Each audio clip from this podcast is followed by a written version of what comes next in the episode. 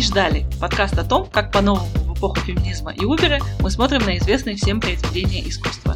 Книги, сериалы и фильмы. А также о том, происходит ли в популярной культуре то же самое, что в обществе или наоборот. Я Алия Кадырова, школьная учительница и основательница образовательной студии «Текстолог».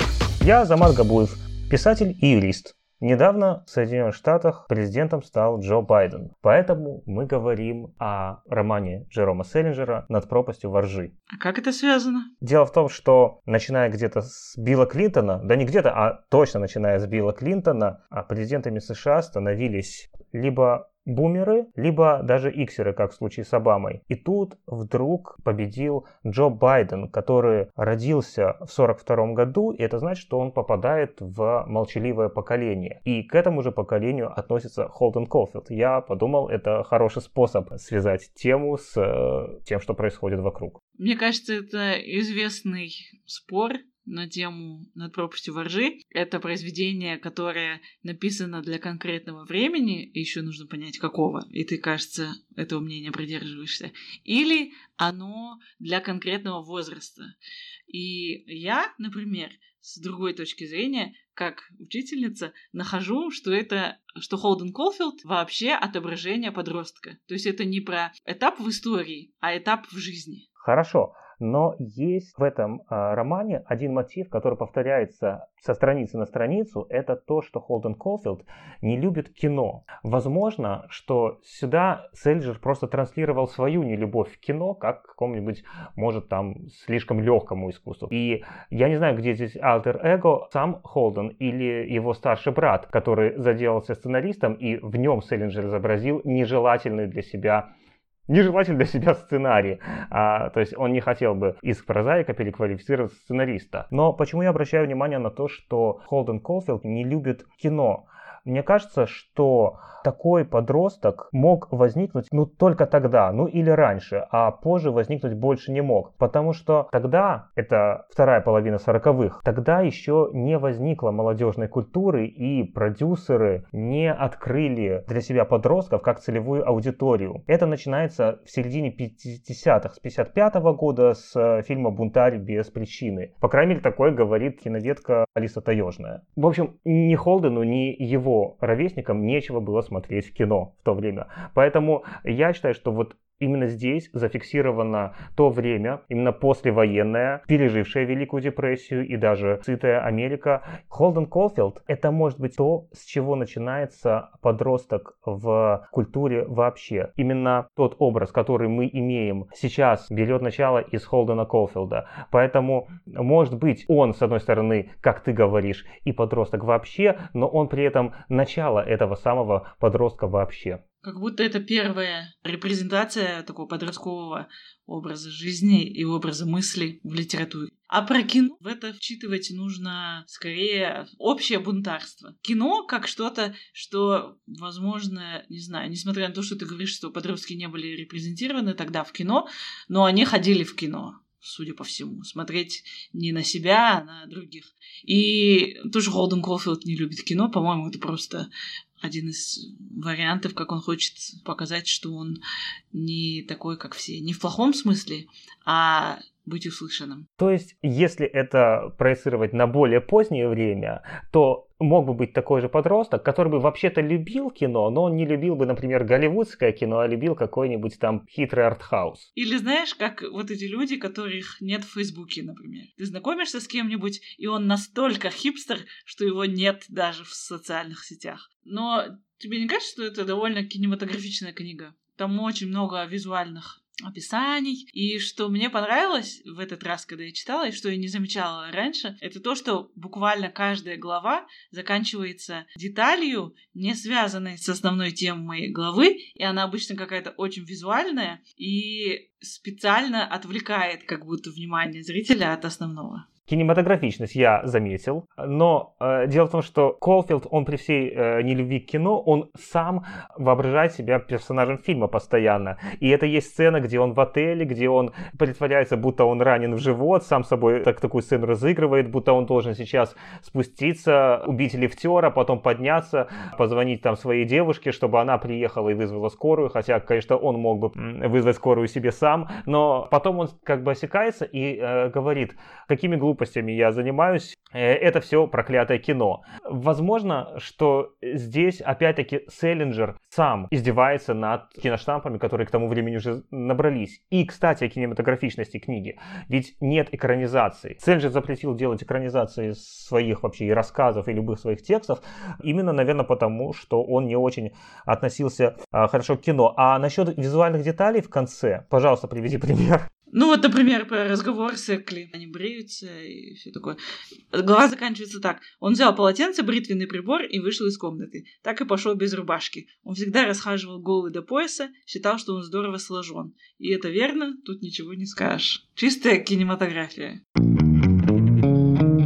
сейчас я э, выдвину свою гипотезу, что над пропастью воржи это в самом прямом смысле название книги. Не над пропастью воржи, а ловец воржи, да, если в оригинале. Главный мотив, что Холден Колфилд мечтает уберечь детей от падения в пропасть падение в пропасть — это взросление. А, ты так смотришь? А я почему-то всегда ну, гораздо мрачнее рассматривала, что падение в пропасть — это суицид. Не обязательно физический, но какой-то моральный. Когда он предлагает девушке э, сейчас прямо взять машину, поехать, куда, э, куда глаза глядят, остановиться там в какой-то хижине, потом, когда закончатся деньги, он начнет там валить лес.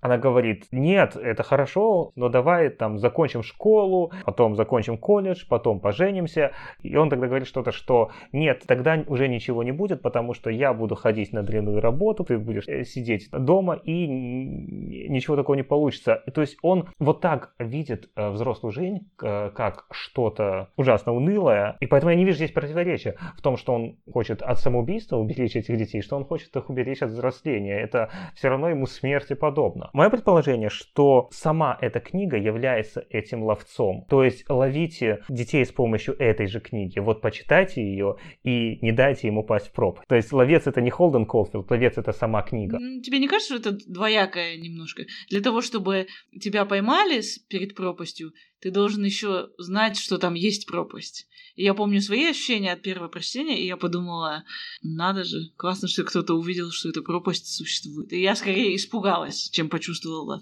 что кто-то собирается меня ловить. Одна моя подруга считает, что в Холдене Колфилде заложен а, будущий абьюзер. Главный мотив с пропастью воржи и с желанием удержать детей от падения, она разлагает несколько иначе. Она смотрит э, не на то, что символизирует пропасть, а на само желание удержать и вмешаться в их жизнь. А есть ли, по-твоему, здесь зачатки там будущего отца тирана? Мне кажется, да, потому что это же... Ну, я вижу, ладно, резон, хотя я так люблю Холдена Кофилда, но я вижу резон в том, что твоя подруга говорит, потому что это немножко, сори за упоминание психологии, потому что слишком заезженная тема в последнее время, но это про треугольник Карпмана, про то, что любой человек, который хочет кого-то спасти, мотается по вот этому треугольнику, где он то сам жертва, то сам тиран, то спасатель и одновременно все на свете. В 50-е годы, мне кажется, об этом не знали, и как раз может быть то, что мы сейчас так об этом рассуждаем, говорит о том, что культура преодолела этот этап в том числе благодаря таким книгам, как «Над пропастью воржи». А вот эту пропасть, ведь ее буквализировал Харуки Мураками в норвежском лесу. Там у него действительно э, есть поле где-то рядом с тем санаторием, где происходит часть действия. В этом поле есть какая-то яма где-то, но никто не знает точно, где она находится, и люди туда падают. И Мураками не скрывает, что на него повлиял Селлинджер, потому что одна девушка говорит э, главному герою «перестань вести себя как герой над пропастью воржи». Это, к слову, о влияниях этого романа, которые выбрались за пределы Соединенных Штатов. Вот пример японского писателя. И они выбрались за пределы литературы тоже. Несмотря на отсутствие прямых экранизаций, мы можем видеть влияние на пропасть воржи в кино. Федор Дунаевский, актер, который сыграл главную роль в фильме «Курьер», в интервью Афиши как-то признался, что он на самом деле играл Холдена Колфилда, хотя Шахназаров не вкладывал такое в сценарий, основанный на его же одноименной повести. Но вот, пожалуйста, Селлинджер не хотел в кино, но он попал в кино. А давай послушаем, что сказали нам подростки специально для нашего подкаста.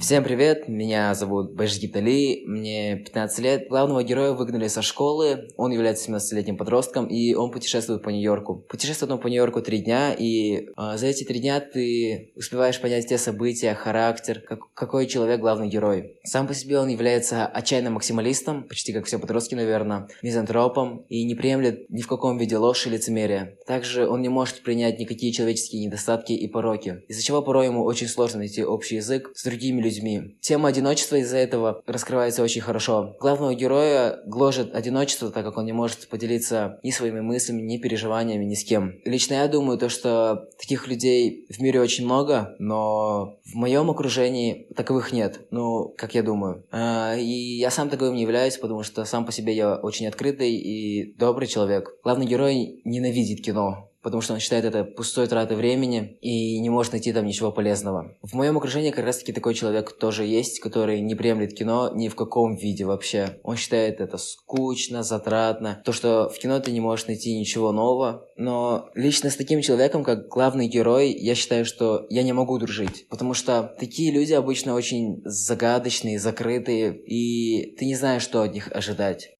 Привет, меня зовут Варя, мне 16 лет. Как мне кажется, проблема Холдена Колфилда, но я бы на самом деле не назвала это проблемой, а больше негодованием, что в силу своего юношеского возраста он, как и все подростки, невинен и чист. Но не в том смысле, что он был каким-то высоконравственным и высокоморальным человеком, потому что где-то он и ленился, и нелестные высказывания от него звучали, а в том смысле, что он начал замечать то, как люди вокруг, в основном взрослые, ну его ровесники тоже, как они лгут, и то, как они могут смотреть на тебя и улыбаться, а в ответ говорить и думать совершенно другие вещи. И делать это все в силу своей выгоды, потому что так удобно. И его это гложет, и он пытался добиться правоты и справедливости, потому что он считал, что это все неправильно. Друзья и знакомые, похожие на Холдена Колфилда, конечно, и были, и есть сейчас, и я сама была на него похожа. Но лично у меня в этот период, когда кажется, что тебя все не понимают, и что весь мир против тебя, он был немножко раньше, больше вот, когда мне было лет 14-15. Но сейчас тоже играет юношеский максимализм, я уже где-то это понимаю, но что-то трудно с этим сделать, и не всегда понимаешь, опять же таки. Но все равно это возраст такой, приятный возраст. Мои ровесники, да, и друзья и знакомые есть, которые не любят кино, но не, не сказала бы, что есть такие, которые не любят кино в целом, а скорее высказывают недовольство то, что выходит сейчас в кинотеатрах, то, что показывается. Потому что многие считают, что сейчас хорошего кино уже давно нет, и не любят за то, что оно какое-то глупое стало дружить с Холденом Колфилдом и общаться? Я думаю, да, хотелось бы. Но сейчас, наверное, уже с тем Колфилдом хотелось бы общаться, которого мы видим в конце романа, когда он становится уже более терпимым, приземленным, э, рассудительным, я бы сказала. Что-то у нее не Холден Колфилд, а Витя Малеев какой-то. получился. Ты считаешь, меняется к концу романа Холден? Ведь он рассказывает эту историю ретроспективно. Ему 17, и он в каком-то санатории, и он кому-то рассказывает эту историю, которая случилась с ним, когда ему было 16. И уже вот этой самой ретроспекцией мы можем э, понять, смотрит ли он на себя как на вот такого, кем я раньше был, или он, в принципе, идентифицирует по-прежнему себя с тем героем, про которого мы читаем. И вообще, происходит с ним какая-то перемена? Мне кажется, происходит, но не такая сильная. Ну, как будто он смирился с тем, что пропасть есть, и что все так, его жизнь такая, какая есть. Это ты к последней сцене, где он смотрит на детей, которые на карусели пытаются схватиться за да. золотое кольцо, и он отказывается от идеи ловить их. Ну, пусть сами. Хорошо, давай прокомментирую то, что нам сказали жив, живые подростки. Ну, во-первых, у обоих был глагол «гложет», и оба сказали, что его э, гложет несправедливость и лицемерие. Али 15, Варе 16, э, Холдену 16. При этом они оба смотрят на него действительно как на подростка, будто бы сами ими уже не являются. Али сказал еще, что такие люди, как Холден Колфилд, они непредсказуемые. А Варя сказала, что дружить или, может, встречаться с таким парнем э, она могла бы уже с таким, какой он в конце книги, с более приземленным. Вот, может быть, вот здесь как раз мы видим действительно признак времени нынешние подростки больше ценят приземленность и предсказуемость. А может, есть еще третий вариант. Нынешние подростки такие прокачанные в сфере коммуникаций, что они умеют притворяться для других и даже для самих себя, как будто они уже другие, и скрывать своего внутреннего Холдена Кофилда. И вообще, тебе не кажется, что, что это признак возраста такой? Как будто бы подростковость — это период такой беспрерывной рефлексии. Ты рефлексируешь о том, что было год назад, потому что год назад-то тебе было всего лишь 14, а сейчас тебе уже 15. И для нас, взрослых, все уже замедляется, и мы как бы, у нас больше эти периоды, а у них э, они совсем маленькие. И как будто бы сама вот эта постоянная рефлексия, она тоже становится частью опыта проживания. Ну, они действительно могут сказать о себе год назад маленькие, потому что буквально они были ни, ниже ростом, чем сейчас. Но показалось ли тебе из того, что мы услышали, что Холден Колфилд жив? Понятно, у нас не очень репрезентативная группа, но, по крайней мере, она международная. Да, конечно, жив. Куда он денется? А ты как думаешь? По-моему, оба сказали, что э, знают людей, похожих на него, но просто они не назвали себя похожими на него. И мне кажется, вот здесь главный перелом, почему, может быть, этот Холден Колфилд уже не э, про современных подростков. Именно вот, как ты сказала, в прокачанности коммуникативных навыков и в стремлении к предсказуемости, в, в противовес вот этому желанию э, Колфилда взять тачку на прокат и уехать куда глаза глаза глядят. Да, а еще знаешь, я о чем подумала?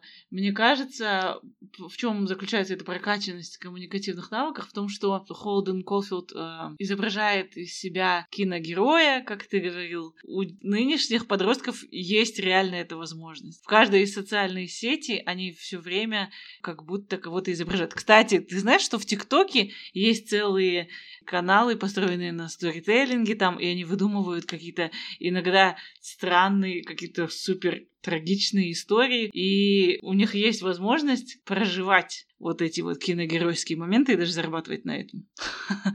Как будто капитализм нашел, как монетизировать Холден Колфилдство вообще в мире. Давай сейчас посмотрим на то, что в этом романе такое, чего бы не могло случиться сейчас.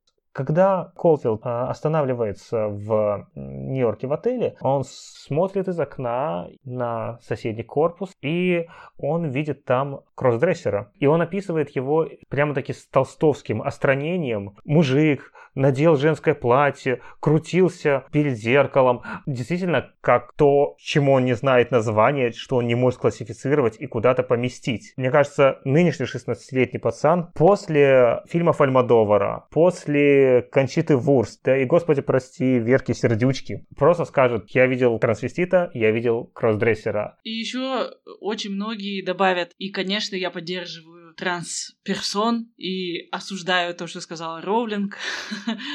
Недавно я была на одной вечеринке, и потом так оказалось, что я оказалась в компании людей лет на 5-6 младше меня. И я даже при такой небольшой разнице в возрасте себя ощутила каким-то абсолютно несенситивным, никаким современным трендом старпером. Хотя я себя считаю, ну, как бы в теме всех вещей насчет ЛГБТ-повестки. И молодежь, ну, как бы как будто очень сильно самоцензурирует себя. И я не знаю, это им доставляет неудобства или нет. Интересно, то ли есть тоже какие-то люди среди них, которые против этого бунтуют, среди подростков и вот такой молодежи, либо это и есть как будто бунтарство, вылившееся в мейнстрим. Как будто очень много Холденов, Колфилдов таких нашло оправдание тому, что они не похожи на других в своей ориентации, в гендерной идентичности. И теперь это как раз-таки наступление вот этого, их желания быть услышанными. Получается, что Холден Колфилд как э, некоторый культурный ключ, это не ключ к консервации, а скорее наоборот. Селлинджер дал голос подростку. И это начало того обретения голосов, которое мы до сих пор наблюдаем, и, в общем-то, только сейчас и расцвело. Селлинджер породил новую этику. Есть очень современный мотив э, над пропастью воржи. А, это мотив неприятия Холденом мачизма. Когда он знакомится с каким-то моряком, парнем бывшей девушки его брата, тот жмет ему руку, и он говорит, он один из тех, кто думает, будто будет выглядеть баба, если не сломает тебе все 40 пальцев, когда жмет руку. Когда его сосед по общаге, Стрэдлейтер, э, рассказывает как-то в общих чертах о свидании с девушкой Джейн, которая ему самому Холдену нравилась, Холдена зли то, что этот Стрэдлейтер воспринимает ее как-то очень внешне и даже не знает, как она играет в шаш. Это его настолько возмущает, что он затевает с ним драку. Мне кажется, это действительно очень современный момент. Это не было нормальным не то что в 40-е годы, но, может, даже в 90-е. Очень феминистская мысль, я бы сказала, у Холдена. Сейчас это бы называлось, ну, если немножко экстраполировать, возражение против объектификации женщины. Ой, объек- объективации. Сцена с проституткой. Как она выглядит из 2021-го? По мне, так она выглядит довольно современно. Я встречал мнение, что эта сцена, она параллельна сцене с Стрэдлейтером. Там его бьют, и здесь его бьет сутенер. Его бьют в книге два раза, и это не просто так, что-то общее есть в этих сценах. Возможно, его отношение а, к этой проститутке Санни не намного отличается от отношения к той Джейн, с которой он играл в шашки. Разница только в том, что здесь сама эта женщина, ну, давайте скажем, секс-работница, тоже не очень оценивает это его внимание к ее персоне. И, тем не менее, он ее вызвал. Да, тем не менее, да. Это опять-таки к вопросу о становящейся личности, что его мотает туда-сюда. А он как только сказал этому лифтеру слэш сутенеру, о, давай, он говорит нам, ну вообще-то это против моих принципов, но почему-то я ляпнул, что да. У него были принципы на этот счет. Но я не знаю, в чем состоят эти принципы. То ли в том, что проституция это действительно зло, то ли в том, что просто, ну, пацан не должен платить за секс. Мне кажется, скорее, что проституция это. Хорошо, мы относимся к Холдену Колфилду. Вот что в этой книге совершенно просто несовременное и, может быть, даже затрудняет сейчас экранизацию, потому что если сейчас снимать этот буквально по тексту, то это получит такой рейтинг, на который как раз подростков и не пустят. Там столько кофе и сигарет, что для современной Америки вообще просто какая-то дикость. Если посмотреть какие-нибудь 13 причин почему, то там падение 16-летнего героя начинается с того, что он выпил кофе, да, потом он пьет пиво, потом водку и все хуже и хуже. Меня поразило, когда я перечитывал, когда я читал первый раз, я не обращал на это внимания, но что там ученики стреляют сигареты сигареты у, учитель, у учителей, взрослые люди стреляют сигареты у одноклассников своих детей. Даже когда Холден пробрался э, тайно домой и покурил в комнате, пришли родители, там Фиби, его десятилетняя сестра, и заходит мама и говорит, пахнет сигаретами, ты что, курила? Она говорит, да, всего ничего. Не расстраивай меня, сказала мама, и прошла мимо комнаты. Вот и все, что она сказала, когда десятилетняя девочка якобы курила курила сигареты. Вот это очень удивительный момент и действительно совершенно несовременные. В то же время есть и сериалы типа «Сплетницы», где старшеклассники себя ведут как 40-летние взрослые люди, очень неправдоподобно сидят в барах и ходят на какие-то, ну там показывается такой апп-класс нью-йоркский, и они ходят на какие-то гала в вечерних платьях и потом в лимузине занимаются сексом. ну, то есть, с одной стороны, как будто есть культура, которая оберегает детей, и вот это есть в популярной культуре. А в то же время есть и контент, который для того, чтобы привлечь подростков, делает такие сюжеты, где подростки, наоборот, им все доступно, как взрослым. Я почему-то сейчас подумала Ларри Кларке. Но, продолжая отношения с девушками, из сегодняшнего дня, да может быть и из того, нет, скорее все-таки из сегодняшнего дня, когда очень важным становится, да и стал лозунг «нет, значит нет». Помни этот момент, когда Холден говорит, что он до сих пор девственник, потому что когда девчонка говорит «нет», он действительно останавливается. И как мы это воспринимаем? То ли он здесь говорит «я останавливаюсь, потому что я такой дурак, а надо бы быть порешительнее». Или же наоборот, этим Селлинджер просто добавляет нетипичности и показывает, что вот другой бы не остановился, а это хороший парень. Мне кажется, да. Ты думаешь, он сильно переживает из-за того, что он девственник? В смысле, если бы да, то как будто первый твой вариант имеет смысл. Но мне кажется, это опять то же самое, что отличает его от всех остальных, которые ходят в кино, которые не смотрят, что Джейн ставит все шашки в последний ряд и так далее. Но, скорее всего, у э, современного подростка просто такая рефлексия и не возникла бы. Возможно, его меньше бы парило, если вообще парило, что он девственник. И тем более он бы не сравнивал себя с теми, которые, когда девушка говорит «нет», воспринимают это как «да». У тебя какое-то очень хорошее представление о современных подростках. На самом деле, мне кажется, все еще полно людей, подростков в том числе, которые не в теме всего этого нет, значит нет. И не стыдно быть девственником. Кстати, я думаю, есть еще стыд и вокруг этого, и вокруг обратного. Как раз-таки сейчас как будто культура слишком разнообразная, и есть люди, которые стыдятся кучи разных вещей, возможно, противоречащих друг другу. Ты обратила внимание на то, что книги чернокожие только музыканты. И даже есть фраза, когда он слушает одну песню и э, говорит, что если бы это пела белая певица, она бы распустила слюни. Такую точку зрения и сейчас можно встретить. Но вышла бы сейчас книга, где вот такое проговаривается открытым текстом. И главное, не поймешь. Я когда читала, я думала о том, может быть, наоборот, для своего времени это как будто бы прогрессивная мысль. Может быть, признать современными терминами, если говорить, угнетенную группу, хотя бы по роду деятельности, которым они часто встречаются, это уже что-то прогрессивное. Может быть, нет. Представь, в Москве бы кто-то сказал, видно, что этот дом построили таджики, вот русские построили бы хуже. Как бы это звучало?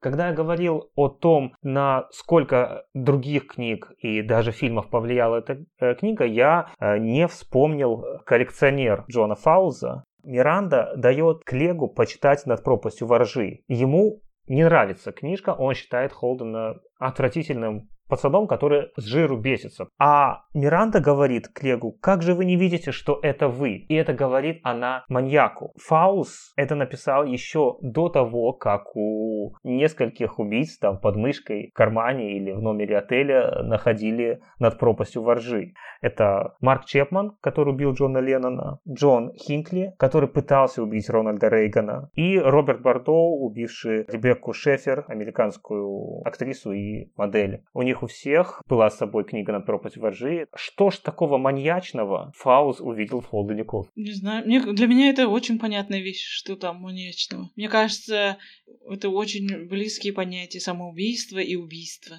И вот этот страх свалиться в пропасть, это, как мы с тобой решили, самоубийство как бы души, если ты станешь взрослым, будешь жить в своем скучном браке, смотреть телевизор и все такое. И самоубийство прямое, не знаю, мне кажется, там есть такой флер. Их схожесть. Но хорошо, вернемся к убийствам. Можем ли мы вообще винить Селлинджера в смерти Джона Леннона и Ребекки Шефер? Не начитались ли эти убийцы над пропастью воржи? Не решили ли они таким образом взять в свои руки борьбу с липой, с фауни явлениями и убить тех, кого они считали представителями вот этого липового мира? Ну, чисто этически, конечно, это не Селлинджера проблема мне кажется. Каждый трактует как может. Что интересно, ведь Леннон, получается, здесь наступил на грабли, которые сам же обронил. Ведь до этого была похожая история с э, самими Битлз. Чарли Мэнсон был фанатом Битлз, и он считал, что они говорят с ним через а, белый альбом, и в этом белом альбоме он как раз слышал призывы к убийству в том доме, где банда Мэнсона порешила Шерон Тейт и еще, они написали на стене Helter Skelter. Лена тогда это прокомментировал так, что Helter Skelter написал Маккартни, а не он. Интересно, как замкнулся круг. Леннон сталкивался с такими обвинениями, что он вдохновляет на убийство. Его самого убил человек, которого тоже считали вдохновленным каким-то безобидным культурным продуктом. Мне кажется, вот этот момент с ответственностью художника в широком смысле слова за то, что какие-то маньяки там вычитают в его книгах, услышат в его песнях, и что они потом сделают, то, что, в общем-то, ответственности нет ни юридической, ни э, моральной, сейчас принципиально не изменился. При этом, мне кажется, вот это как раз-таки, с одной стороны, остается так, как тогда, но в то же время пошатывается немножко. Культура отмены, которая говорит, что там ты не должен слушать Майкла Джексона, потому что он был, ну, как это поприличнее сказать. Мне кажется, как раз-таки вот это тоже одна из черт нашего времени, характерных в плане культуры, что автор, которого похоронил Барт, оживает. Есть много примеров, когда критиковали какие-то произведения искусства за то, что в сюжете есть педофилия, предположим. Тот же самый «13 причин почему», который ты сегодня уже упоминал, там прошла большая критика того, что показан способ самоубийства главной героини, и настолько большое было возмущение по этому поводу, видимо, какие-то экспертные заключения, что они удалили эту сцену. И теперь, спустя год или, не знаю, может, даже спустя более короткое время, этой сцены там теперь нет, и критика как раз заключалась в том, что это может вызвать у подростков как бы желание повторить мы перейдем к рубрике «Послание внеземным цивилизациям». Здесь мы должны ответить на вопрос, отправили ли бы мы эту книгу в виде книги компакт-диска, платиновой пластины, радиосигнала, еще каком-то виде, которые могут прочесть инопланетяне в космос как послание я бы точно отправила. Если бы я сочиняла какой-то для инопланетян поурочный план или куррикулум, то я бы поставила на тропости ворже где-то как э, такое продвинутое чтение через некоторое время после того, как они узнают самые азы. Ну, потому что, как я говорила в самом начале, по-моему, это чистая характеристика возраста. Не поколения, а возраста, который случается если не со всеми, может быть, со всеми кроме нашего Али, но с огромным количеством людей в их жизни. И тут я не буду спорить, потому что я тоже бы отправил эту книгу в космос, потому что я не знаю, как устроены те инопланетяне, которые ее, возможно, прочитают. Есть ли у них вообще возраст, есть ли у них детство, юность, зрелость и так далее. Мне кажется, эта книга лучший способ рассказать о том, что вот у нас, земных людей, бывает вот такой период. А на этом все. Спасибо за внимание. Подписывайтесь, слушайте нас на любой платформе, на которой вы привыкли слушать подкасты, а также пишите нам на e-mail не ждали подкаст собачка gmail.com. До встречи в следующем выпуске.